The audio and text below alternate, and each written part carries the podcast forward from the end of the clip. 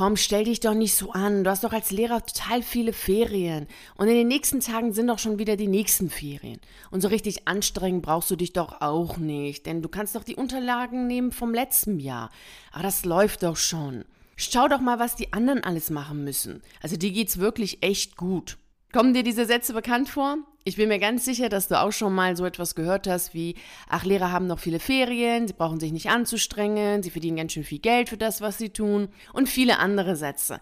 Ich möchte heute mit dir diese typischen Vorurteile, die viele gegenüber Lehrer haben und Lehrer mittlerweile auch selbst sie verinnerlicht haben. Also es gibt auch sehr viele Lehrer und vielleicht gehörst du auch zu den Lehrern, die glauben, dass es wirklich so stimmt, dass sie tatsächlich viele Ferien haben und dass es natürlich auch so ist, dass sie ganz schön viel Geld verdienen. Vielleicht denkst denkst du das auch? Und heute werden wir all diese Punkte zusammen durchgehen und schauen, ob das wirklich stimmt. Ist es tatsächlich so, dass beispielsweise Lehrer viel Geld verdienen? Oder stimmt das vielleicht doch nicht? In der heutigen Reise Richtung Freiheit befreien wir dich von all den Sätzen und Gedanken, die völlig falsch sind. Dich dennoch insoweit beeinflussen, dass du nicht das tust, was du gerne tun möchtest. Bist du bereit für unsere heutige Reise in Richtung Freiheit? Dann lass uns starten. Hallo und herzlich willkommen zu deinem Podcast für freiheitsliebende Lehrer. Mein Name ist Victoria Gorbani und ich begleite dich auf deiner Reise in Richtung Freiheit. Ich habe lange darüber nachgedacht, welche Vorurteile ich jetzt heute mit dir hier bespreche und unter die Lupe nehme. Und dabei habe ich mich dann für die Vorurteile entschieden, die Lehrer selbst verinnerlicht haben und die auch Lehrer selbst immer und immer wiederholen. Und es sind sieben. Sieben Punkte werden wir jetzt hier miteinander heute durchgehen und schauen, stimmen sie oder nicht. Lass uns gleich mal mit dem allerersten Punkt anfangen. Lehrer haben viele Ferien. Das höre ich sehr oft von Externen sowieso, die in dem Beruf nicht sind. Das ist das äh, wirklich einer der typischsten Sätze, der, die immer und immer und immer wieder kommen. Aber eben auch von Lehrern, die selber sagen, na ja, wenn ich jetzt den Job wechsle, wenn ich was anderes mache, habe ich dann trotzdem so viele Ferien. Und stimmt das? Haben denn Lehrer so viele Ferien? Ich habe die Ferientage für 2021 für Nordrhein-Westfalen zusammengezählt und komme auf 60 Tage. Also ein Lehrer in Nordrhein-Westfalen hat im Jahre 2021 bei einer 5-Tage-Woche 60 Tage Ferien. Ich habe natürlich die Feiertage rausgenommen und eben eine Fünf-Tage-Woche gemacht, denn die meisten Menschen arbeiten schon fünf Tage hier in Deutschland und nicht sechs oder sieben Tage. Und ich habe nicht eben dafür entschieden, das dann so zu machen, was dann typisch ist, was so die Allgemeinheit eben auch leistet. Also fünf Tage und da haben wir bei Lehrern Nordrhein-Westfalen 60 Tage. Und das wird in den anderen Bundesländern ähnlich sein, dass wir da um die 60 Tage kommen. Und es ist so, dass in Paragraphen 5 Absatz 1 Erholungsurlaubsverordnung drinsteht, der Erholungsurlaub beträgt für Beamte, deren regelmäßige Arbeitszeit auf fünf Tage in der Kalenderwoche verteilt ist, für jedes Urlaubsjahr 30 Arbeitstage. Also andere Beamte, Finanzbeamte, Polizeibeamte haben dann nach dem Paragraphen 5 30 Tage Urlaub und du als Lehrer hast eben die 60 Tage, also doppelt so viel. Und somit könnte man sagen, ja, stimmt, Lehrer haben ja ganz viele Ferien.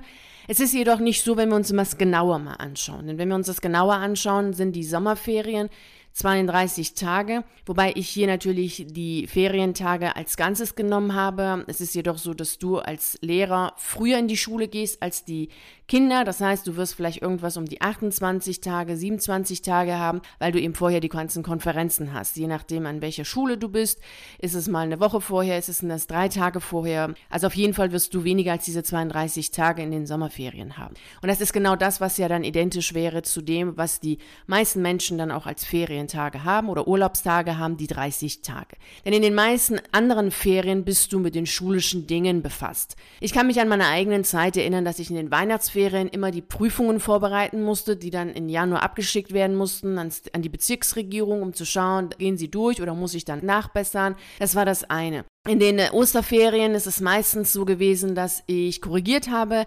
Klassenarbeiten, Klausuren, Prüfungen korrigiert habe, um dann die Noten erstellen zu können.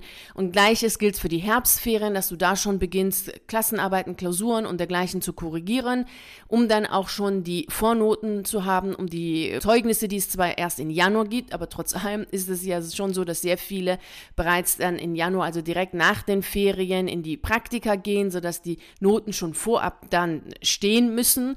Also bist du in den Herbstferien doch sehr oft damit beschäftigt. Und ähm, ja, die Pfingstferien mit einem Tag, mit zwei Tagen, das ist dann zwar schon meist eine Erholung, aber meist dann auch wiederum eine Sache, wo du dann wiederum den Unterricht vorbereitest für die nächsten Tage. Und so sind die wirklichen, echten Ferien nur die Sommerferien. So habe ich das erlebt, so habe ich das bei anderen erlebt und ich kenne keine Lehrkraft, die tatsächlich alle Ferientage, also alle 60 Tage tatsächlich als Ferientage hatte, so dass an keinem einzigen Tag irgendetwas für die Schule getan worden ist. Ich kenne so eine Lehrkraft nicht. Falls du eine Lehrkraft kennst oder falls du selbst zu denen gehörst, würde ich mich freuen, wenn du mir eine E-Mail schickst. Ich kenne so eine Lehrkraft nicht. Es mag sein, dass es Lehrer gibt, die sehr wenig tun oder sehr wenig tun müssen aufgrund ihrer Fächerkombination, aufgrund der Schulform, in der sie sind. Das mag sein, dass die vielleicht die meiste Zeit in den Ferien nicht sehr viel für die Schule machen können, wollen, müssen. Das mag sein. Aber dass ich persönlich jemanden kenne, der tatsächlich als Lehrer die 60 Tage voll und ganz als Ferientage hatte, kenne ich nicht. Und ich bin mir ganz sicher, dass du selbst auch nicht zu den Lehrkräften gehörst. Und ich bin mir ganz sicher, dass du auch keinen kennst, der tatsächlich 60 Tage Ferien gemacht hat und nicht irgendwas für die Schule machen musste während der Herbstferien, Pfingstferien, Osterferien oder Weihnachtsferien. Das glaube ich nicht. Und demnach wären wir letztlich genau bei dem Punkt, an dem es wichtig ist, sich das immer und immer wieder deutlich zu machen, dass du mehr oder weniger genauso viele Urlaubstage hast wie alle anderen Menschen oder wie die meisten anderen Menschen in Deutschland auch oder zumindest so wie das in den Paragraphen steht. In Paragraphen 5 steht für Beamte, dass du irgendwie schon auf diese 30 Tage kommst, wo du tatsächlich 30 Tage nichts für die Schule tust und das sind die Sommerferien. Da habe ich wirklich gar nichts für die Schule gemacht. Eben ab dann 27., 28., manchmal auch 26. Tag ging es dann mit den Konferenzen los. Und da war schon der erste Konferenztag für mich so, als wenn ich nie Ferien hatte. Da war ich schon durch und dachte mir, ja, das wird ja wieder heiter werden, das Schuljahr. Also das hat mir schon ein Tag gereicht. Und ich bin mir sicher, dass es bei dir so ähnlich ist, dass du auch sagst, so ein Tag Konferenz und die meisten haben es ja jetzt schon gehabt. Ja, was hast du gedacht, so, hatte ich überhaupt Ferien? Kommen die Sommerferien morgen oder waren die schon? Damit kannst du den ersten Punkt, Lehrer haben viele Ferien bei dir im Gehirn streichen, denn das stimmt nicht. Du hast nicht mehr Ferien als alle anderen. Du hast mehr freie Tage, unterrichtsfreie Tage, in denen du zu Hause sitzt und etwas tust für die Schule. Und eigentlich heißen sie auch nicht Ferien, sondern unterrichtsfreie Tage. Das stimmt. Man hat 60 unterrichtsfreie Tage. Das bedeutet jedoch nicht, dass man 60 Tage lang nichts für die Schule tut. Man unterrichtet da nicht, man macht aber ganz, ganz viele Sachen, die nur mit der Schule zu tun haben. Und das ist etwas, was du dir deutlich machen solltest. Unterrichtsfreie Tage, ja, aber du tust extrem viel für die Schule. Jetzt kommen wir mal zu dem zweiten Punkt, der für viele ein Grund war, überhaupt Lehrer zu werden. Na, was meinst du, was ist es? Familienfreundlich. Ja, der Beruf ist familienfreundlich, weil du doch mittags nach Hause kommst, dich auf deine Kinder freust und es nicht erwarten kannst, auf dem Spielplatz mit deinen Kindern zu spielen, weil vorher hast du ja nur 60, 90 andere Kinder und Jugendliche betreut, begleitet und zugehört und da hast du ganz viel gegeben und dann bist du natürlich total voller Elan und bist total glücklich, wieder zu Hause zu sein und wieder mit den Kindern zu sein. Es ist einfach gigantisch. Es ist so familienfreundlich, der Beruf. Das geht gar nicht mehr. Familienfreundlich familienfreundlicher geht's gar nicht. Also du merkst schon an dem, was ich sage, ist äh, ich schon diese Haltung etwas ähm, fragwürdig finde, wenn man sagt, ja, der Beruf ist familienfreundlich, das haben mir schon meine Eltern gesagt, deswegen bin ich Lehrer geworden. Oder viele Frauen, die so Anfang 30 sind, die darüber nachdenken, jetzt eine Familie zu gründen, sagen, naja, eigentlich finde ich den Job schon nach zwei, drei Jahren zu viel des Guten, also ich mag nicht mehr, ich will kündigen, ich will raus, aber ich denke gerade darüber nach, dann Kinder zu bekommen und der, der Beruf ist ja so familienfreundlich, deswegen möchte ich da noch warten und mich erstmal noch mal ein paar Jahre durch den Job quälen und darauf hoffen, dass ich schwanger werde. Also viele werden auch nicht schwanger, gerade weil der Beruf ja so familienfreundlich ist und so stressfrei ist. Äh, ist es echt für viele schon schwierig, überhaupt schwanger zu werden. Also da weigert sich schon der Körper bei all diesem ganzen Stress, was man da hat, schwanger werden zu wollen. Aber lass uns das jetzt mal genauer anschauen. Ich selbst habe keine Kinder. Das ist vielleicht auch, weil der Lehrerberuf so familienfreundlich gewesen ist. Da habe ich dann schon gedacht, naja, komm, lass es. also, trotz allem weiß ich ja von vielen anderen, wie das so ist. Je nach Schulform mag es tatsächlich sein, dass du ab und zu mal mittags zu Hause bist, so wie auch deine Kinder, oder dass du so zu Hause sein kannst, dass du deine Kinder abholen kannst vom Kindergarten, von der Schule. Das mag sein. Das hängt davon ab, an welcher Schule du arbeitest, also welche Schulform. Ich habe an der Berufsschule gearbeitet und ich war nie mittags zu Hause. Also ich weiß nicht, wie ich da meine Kinder um eins oder zwei hätte abholen sollen. Keine Ahnung, wie das hätte gehen sollen. Also das mag aber sein, dass man dann so hätte den Stundenplan legen können, dass es tatsächlich funktioniert. Aber jetzt kommen wir mal zu den wichtigen wichtigen Punkten. Denn es ist ja so, dass wenn du in der Schule arbeitest, dass du mit sehr vielen Kindern und Jugendlichen zu tun hast. Je nachdem, wie viele Klassen du hast, können das an einem Tag 60 oder 90 sein. Und dann ist es doch wohl klar, dass wenn du selber nach Hause kommst, da eine ganz andere Haltung hast als jemand, der vielleicht vom Büro kommt, der einen Ausgleich sucht auf dem Spielplatz oder mit dem Rennen und Laufen mit seinen Kindern, als wenn du vom Lehrerberuf, also von der Schule nach Hause kommst, eine ganz andere mentale, seelische, psychologische Vorbereitung hast auf deine eigenen Kinder. Also ich höre immer wieder von Lehrern, dass sie es schade finden, dass sie ihre Kinder anschreien, dass sie ungeduldig sind, dass sie total ausflippen flippen, weil sie einfach nicht mehr können. Denn sie haben schon vormittags alles, was sie an Geduld, Zuhörfähigkeit, an Empathie, an Einfühlungsvermögen, an ruhig bleiben, an all dem, was man so braucht für den Vormittag, um das Ganze gut bewältigen zu können. Alles ist aufgebraucht, Akku leer und dann kommen sie nach Hause und dann wollen natürlich ihre eigenen Kinder was von ihnen und da ist gar nichts mehr möglich. Und da passiert es sehr oft, dass sie schneller sauer werden, dass sie schneller schreien, brüllen, kein, keine Lust haben und sagen, komm, mach doch irgendwas anderes. Ich kann jetzt nicht und ich brauche jetzt Stille, bitte sei doch still, schrei doch nicht so. Also das kommt sehr häufig vor. Also da sind wir schon mal bei einer Sache, die die Tätigkeit an sich mitbringt. Schon allein das ist nicht familienfreundlich, denn die Tätigkeit verbraucht so viel Kraft und Energie von dir, dass du höchstwahrscheinlich nicht mehr so viel zu geben hast für deine eigenen Kinder. Was die Rahmenbedingungen angeht, das ist auch etwas, was ja viele sagen, dass es ja einfacher ist, im Lehrerberuf die Stunden zu reduzieren und da wieder raus und eins einzusteigen. Das mag sein, dass es einfacher ist als in der freien Wirtschaft, wobei auch da die Möglichkeit besteht, in Teilzeit zu arbeiten. Aber das kann sein, dass es eben einfacher ist, als Lehrer zu sagen, ja komm, ich mache nur acht Stunden, ich mache nur zehn Stunden oder dergleichen, weil es äh, in dem Lehrerberuf jetzt auch karrieremäßig da jetzt nichts zu holen ist, was in der freien Wirtschaft dann anders ist, wenn so eine Frau auf einmal einmal Teilzeit macht, dann ist sie schon, was die Karrieremöglichkeiten angeht, erst einmal benachteiligt. Im Lehrerberuf mag das jetzt nicht ganz so sein, weil da gibt es ja nicht so viel, was du als Karriereleiter da besteigen kannst. Mag sein, dass es in der Hinsicht einfacher ist zu sagen, ich reduziere die Stunden. Die Frage ist jedoch, wie lange kannst du das machen? Wie lange willst du das machen? Und ist es das wirklich, was du möchtest? Also möchtest du tatsächlich ein Leben lang acht Stunden, zehn Stunden arbeiten? Dementsprechend ist dann natürlich das, was du als Pension am hinten rausbekommst. Desto ist es natürlich auch das, was du an Fähigkeiten mitbringst für den Fall, dass du dann doch mal was anderes machen möchtest. Und ist es auch wirklich so, dass es das Ganze wiederum wert ist, wenn du weißt, dass du in der Schule so fertig sein bist, dass du für deine Kinder gar nicht so richtig wirklich fit sein kannst. Also dass du im Grunde genommen immer, solange deine Kinder eben Kinder sind, wenig arbeiten musst, um überhaupt psychisch, seelisch, mental mental fit genug zu sein, um für deine Kinder da zu sein? Also das sind so Fragen, die du dir stellen solltest, bevor man so pauschal sagt, ja, der Beruf ist familienfreundlich.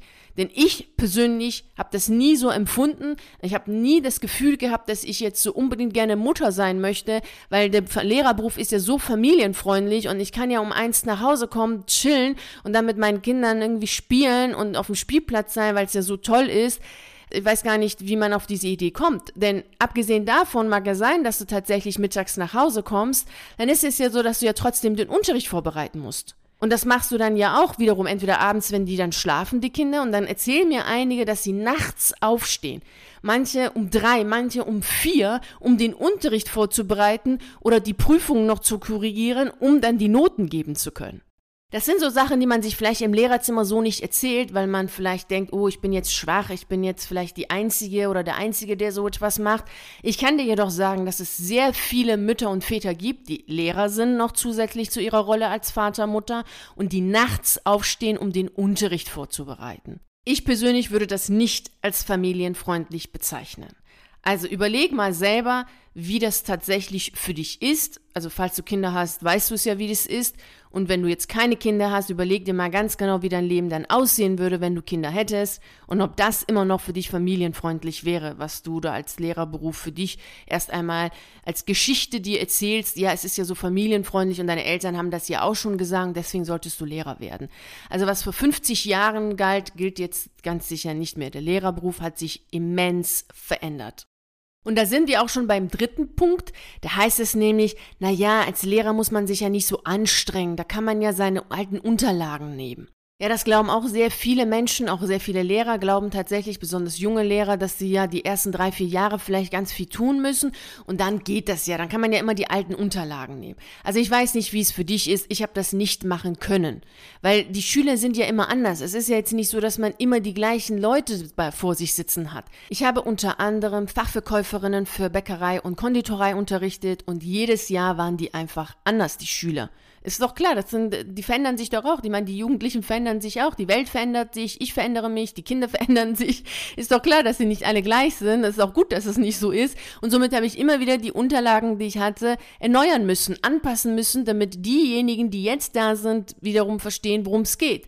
Abgesehen davon ist es ja nicht so, dass man als Lehrer dahin geht in die Schule und sagt, so, hallo, und hier sind die Arbeitsblätter, ich wünsche euch viel Spaß, tschüss. Also einige Menschen tun so, als wenn der Lehrerberuf sich nur darauf fokussiert, da irgendwelche Arbeitsblätter zu verteilen und dann zu gehen. Und dann glauben sie, naja, eigentlich ist der Job ja voll easy, weil man braucht ja nur ein paar Jahre so ein bisschen zu arbeiten, dann hat man ja seine Unterlagen und dann läuft's. Das glauben wirklich auch einige Lehrer selbst, die immer wiederum sagen, naja, aber wenn ich ein paar Jahre drin bin, dann habe ich ja meine Unterlagen, dann ist es bestimmt viel einfacher. Nein, denn bestimmte Aspekte bleiben doch trotzdem bestehen und die werden immer und immer schwieriger. Der Lehrerberuf ist doch gar nicht mehr nur noch Lehren. Die fachliche Arbeit, die man da macht, die ist doch minimal und das doch mittlerweile in allen Schulformen. Also, das ist doch meist erzieherisch, was man da macht. Es ist doch eine Beziehungsarbeit und es ist meist was viel, viel mehr als nur das. Also man ist da Psychologe, Therapeut, Seelsorger, Mutter, Vater, Onkel, Tante, Familienhelfer. Und das macht doch mittlerweile den meisten Teil des Berufs aus. Und das ist nicht etwas, was du dann einmal machst und irgendwo speicherst und dann nur noch wiederholst, wiederholst, sondern das ist etwas, was immer und immer wieder anstrengend ist und immer und immer wieder neu von dir verlangt, die Situation zu erkennen, zu schauen, Geht das so oder geht das so? Wie kannst du da helfen? Was kannst du da machen?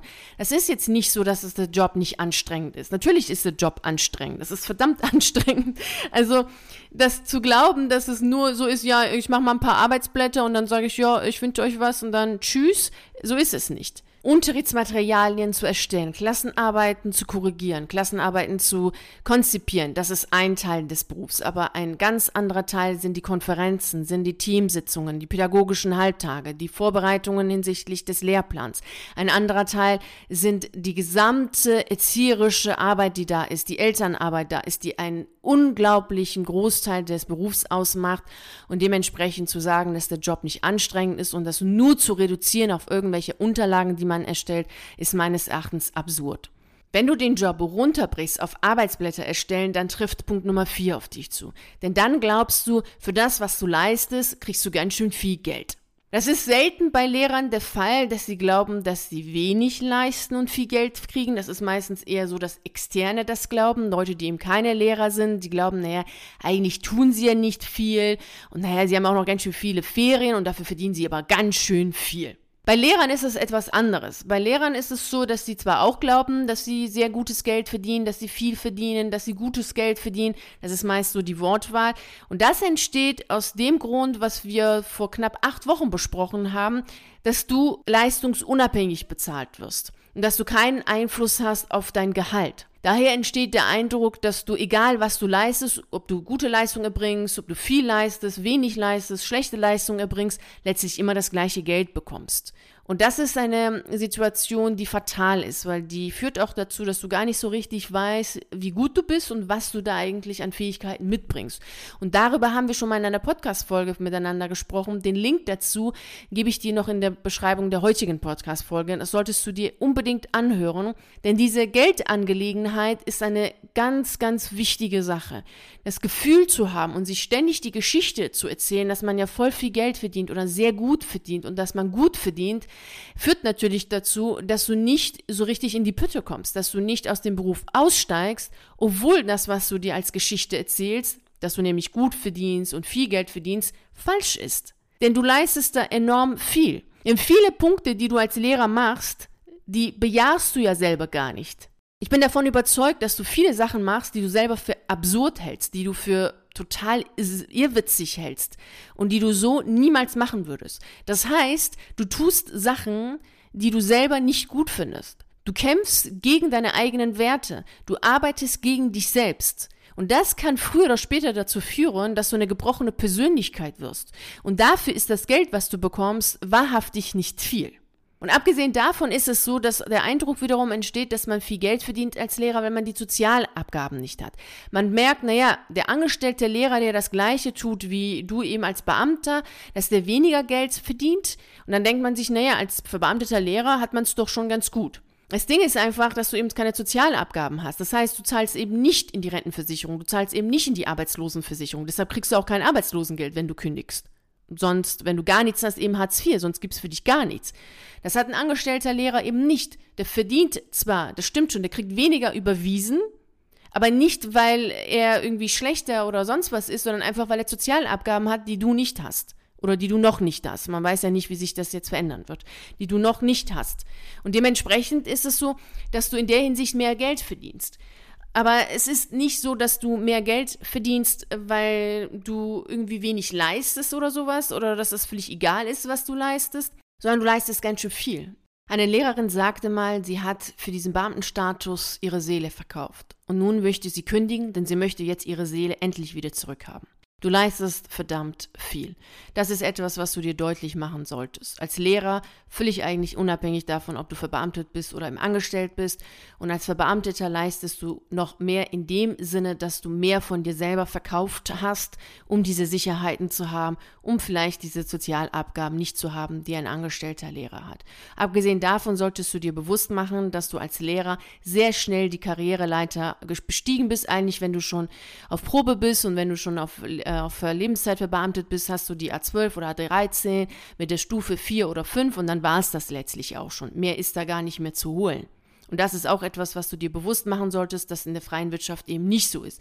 Mag sein, dass jemand, der in der freien Wirtschaft anfängt, erst einmal weniger Geld überwiesen bekommt als du. Langfristig haben doch viele mehr Geld auf dem Konto als du, weil sie die Karriereleiter eben besteigen können, mehr Sachen machen können, mehr Erfahrungen machen können, als du das machen kannst. Die, die einzige Möglichkeit für dich, mehr Geld zu verdienen, ist, naja gut, du kannst natürlich irgendwelche Funktionsstellen annehmen, dafür unzählige Stunden arbeiten und vielleicht 100, 200 Euro mehr verdienen.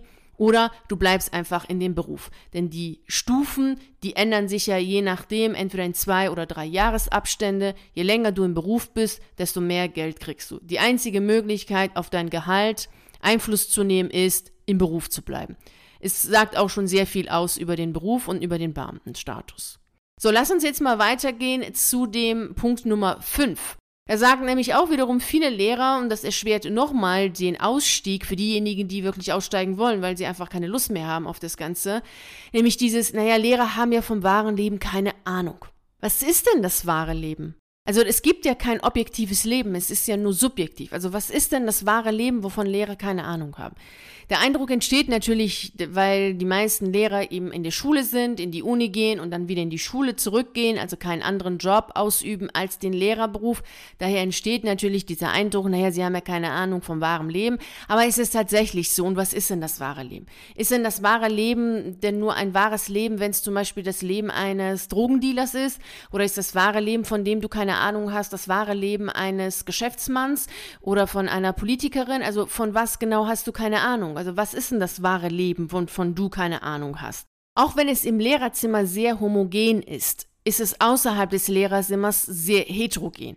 Und demnach haben Lehrer weitaus mehr Ahnung oder haben weitaus mehr Einblick in unterschiedliche Lebensweisen als die meisten anderen Akademiker.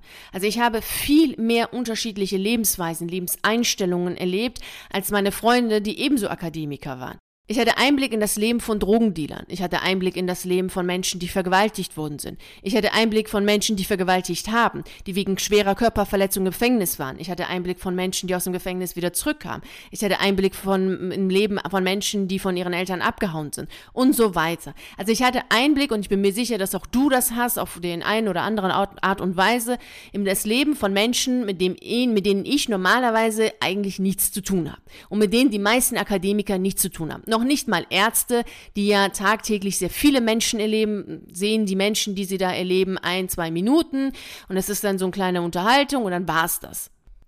Du hast als Lehrer je nach Schulform, je nach Stadtteil mit unterschiedlichen Menschen zu tun, aus den unterschiedlichsten Kulturen, aus den unterschiedlichsten sozialen Schichten. Demnach ist dieses, du hast keine Ahnung vom wahren Leben total falsch. Natürlich hast du Ahnung vom wahren Leben, was auch immer das sein mag. Du hast ja Ahnung von deinem eigenen Leben und du hast Einblick in das Leben von vielen Menschen, mit denen die meisten Akademiker überhaupt nicht in Berührung kommen. Also ich weiß ganz genau, dass damals, als ich noch als Lehrerin gearbeitet habe, viele überhaupt noch nie in ihrem Leben irgendeinen Menschen, der geflüchtet war, gesehen haben, aber natürlich die größten und die besten Reden gehalten haben, während ich tagtäglich mit solchen Menschen gearbeitet habe. Also der Einblick, der in der Gesellschaft da ist, ist manchmal sehr fragwürdig gegenüber dem Lehrerberuf. Und du solltest dich immer davon distanzieren und immer fragen, stimmt das, was da jetzt eben gerade gesprochen wird? Und stimmt das? Ist es überhaupt wahr? Und es ist nicht wahr. Also du hast Ahnung von sehr vielen unterschiedlichen Lebensweisen, Lebenseinstellungen. Und das Einzige, was vielleicht ist, ist letztlich das Image des Lehrers. Es ist natürlich so, dass man glaubt, weil der Lehrer, weil die meisten eben Lehrer von Schule, Uni, Schule, ihm keinen anderen Job ausüben, dass man glaubt, naja, die sind so weltfremd. Stimmt aber eigentlich gar nicht, denn es ist ja nicht so, dass es der Fall ist. Es ist natürlich schon je nach Schulform eine sehr geschlossene Welt. Man erlebt sehr wenige oder sehr viele unterschiedliche Berufe sieht man da nicht, weil man eben ja auch nicht so viel Berufswechsel hat, aber das ist, heißt ja nicht, dass du das überhaupt nicht kannst. Es heißt ja nur, dass du eben noch nie als Projektleiter in einem Unternehmen gearbeitet hast. Aber trotzdem kannst du ja Projekte leiten. Trotzdem kannst du ja überhaupt Menschen leiten, Menschen führen. Also die Fähigkeit als solches hast du. Auch wenn du das jetzt nicht in einem Unternehmen ausgeübt hast oder in drei, vier Unternehmen ausgeübt hast, sondern im Lehrerberuf. Denn die Tätigkeit, die übst du ja tagtäglich aus. Also du machst als Lehrer sehr, sehr viele unterschiedliche Sachen und mit sehr vielen unterschiedlichen Menschen. Und das ist das, worauf du dich konzentrieren solltest. Denn das wahre Leben, was auch immer das sein mag, das ist, definiert ja jeder für sich, denn es ist ein subjektives Leben. Es gibt kein objektives Leben, es gibt keine objektive Welt. Und dementsprechend ist es alles subjektiv. Und du kannst für dich selber bestimmen, wovon hast du Ahnung, welche Fähigkeiten hast du, was macht dir Freude und genau das machst du dann. Jetzt kommen wir zu dem sechsten Punkt, den auch wiederum sehr viele Lehrer wahrscheinlich ganz oft gehört haben und selber immer und immer wiederholen. Dieses, naja, der Lehrerberuf ist ja nicht so stressig und ich weiß, ich jammere ja jetzt auf hohem Niveau. Wann jammert man auf hohem Niveau und wann jammert man auf niedrigem Niveau? Also woran macht man das aus? Und wer bestimmt das? Also im Vergleich zu wem ist es so? Und wer sagt dann, jo, das ist jetzt Jammern auf hohem Niveau und das ist jetzt Jammern auf niedrigem Niveau? Wer bestimmt das denn überhaupt? Also ich kann dir nur wärmstens empfehlen, das, was du hörst, zu hinterfragen und zu schauen, was ist denn das eigentlich? Und du darfst natürlich auch deine eigenen Gedanken mal hinterfragen und dir selber mal die Frage stellen, was denke ich da jetzt eigentlich und was sagt denn dieses, was ich da denke, aus? Und das ist genau so ein Gedanke, bei dem ich sage, was sagt es denn überhaupt aus? Wenn du unter einer bestimmten Situation leidest und darüber klagst, dann ist es so. Es ist völlig irrelevant, ob jemand anders das jetzt nachvollziehen kann oder nicht. Ob jemand anders sagt, ja, das ist jetzt Jammern auf hohem Niveau, weil schau dir doch mal XY an. Oder ob jemand sagt, oh, das ist jetzt ein Jammern auf niedrigem Niveau. Das ist völlig irrelevant. Du leidest darunter. Punkt.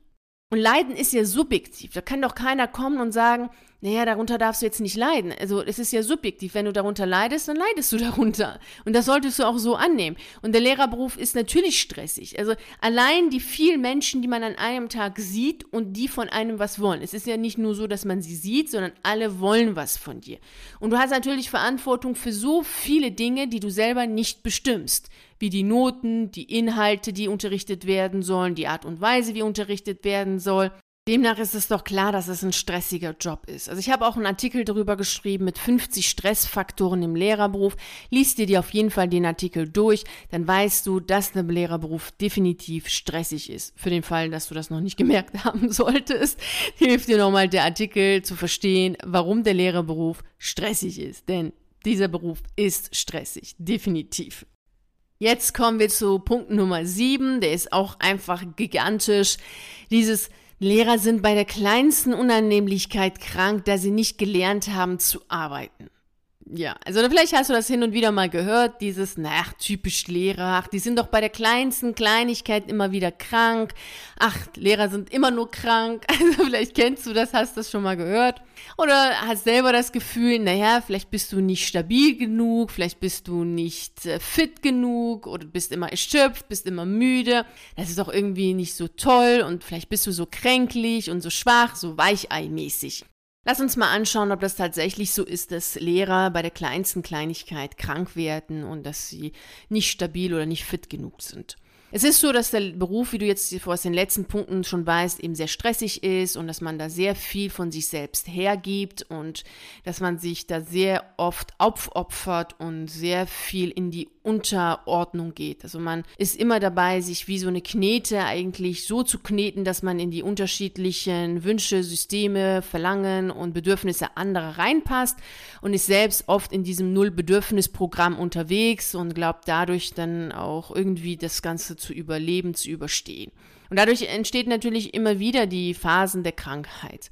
Es ist natürlich wiederum so systemisch auch bedingt, dass Krankheit hier bevorzugt wird. Du kennst natürlich diese Krankheitsfalle, wenn du schon öfter die Podcast-Folgen von mir hörst.